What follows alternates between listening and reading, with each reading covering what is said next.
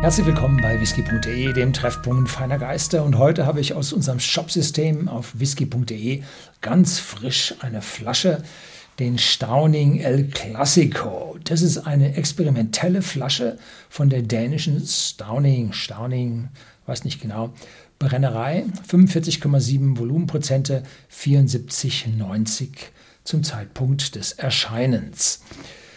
Ich habe die dänische Whiskybrennerei Stauning im Jahr 2020 besichtigt, besucht und besichtigt.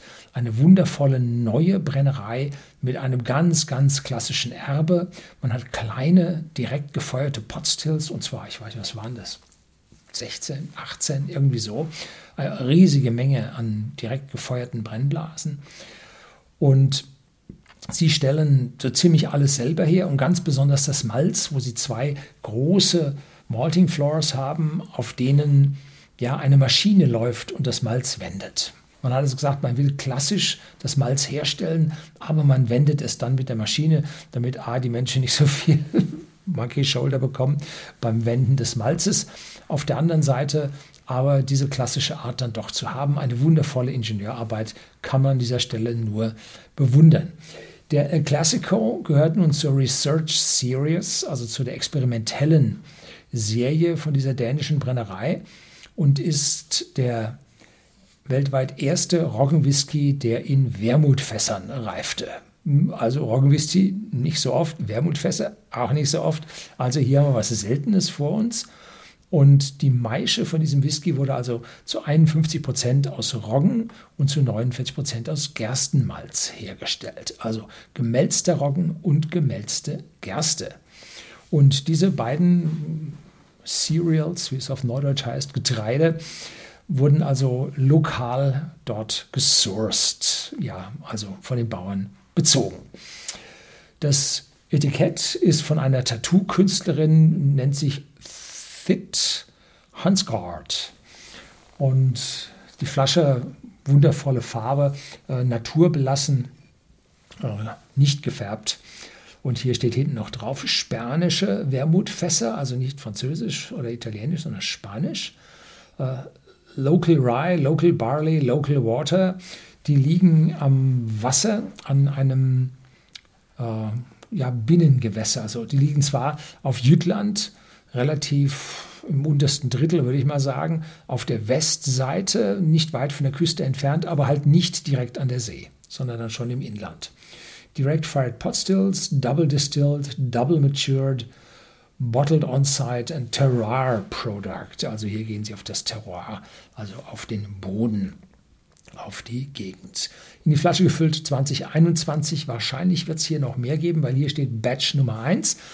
Ähm, die Batch Nummer 2, wenn sie so vergleichbar produziert wird, dann werden wir dieses Video auch zum Batch Nummer 2 hinzufügen. Jo, das glaube ich war jetzt alles, was dazu zu sagen ist. Ja, riecht nach einem sehr schönen Malt Whisky.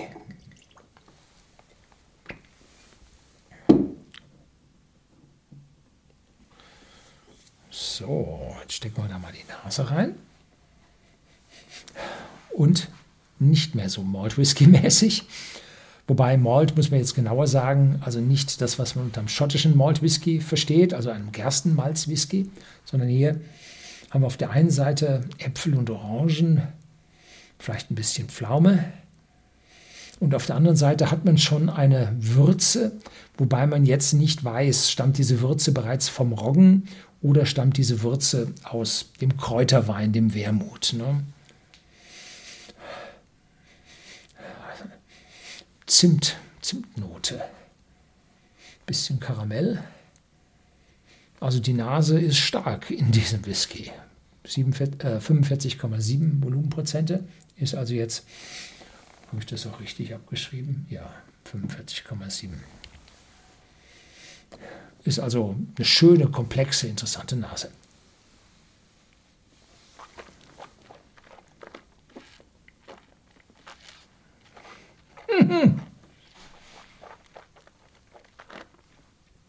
Das hat nun nichts mehr mit schottischem Single Malt Whisky zu tun. Das ist ein Rye.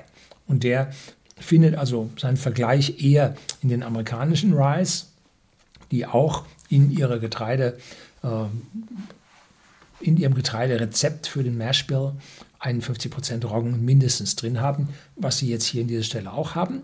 Und das gibt jetzt eine Note von gemahlenem Pfeffer, eine gewisse Würzigkeit dabei, wobei ich schon wieder nicht weiß, ob das Wermut ist oder äh, der Roggen. Für den Roggen ist diese, diese Würze zu kräuterhaft. Können natürlich auch die Eiche sein vom Fass. Also hier ist man ein bisschen, äh, ja, ein bisschen sehr komplex ist die Geschichte, um da hier eine eindeutige Zuordnung zu machen. Und ich persönlich muss sagen, ich habe ja meinen letzten Wermut vor boah, fünf bis zehn Jahren äh, probiert und habe so diesen wirklichen Wermutgeschmack nicht so richtig im Gedächtnis. Abgang ist lang, um die Roggennoten verbleiben im Mund, ist ein bisschen trocken und gleichzeitig so einen süßen Kick. Das ist natürlich sauer und süß gleichzeitig. Ja, süß-sauren Eindruck, bloß jetzt nicht die Dominanz auf süß wie süß-sauer äh, bei den chinesischen Soßen, äh, sondern eher sauer-süß, also herb-süß.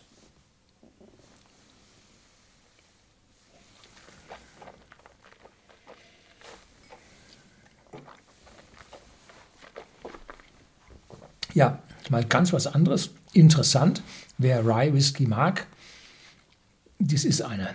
Das könnte ein entsprechender Whisky für Sie sein, weil die Rye-Note besonders stark in diesem ist. Das war's für heute. Herzlichen Dank fürs Zuschauen.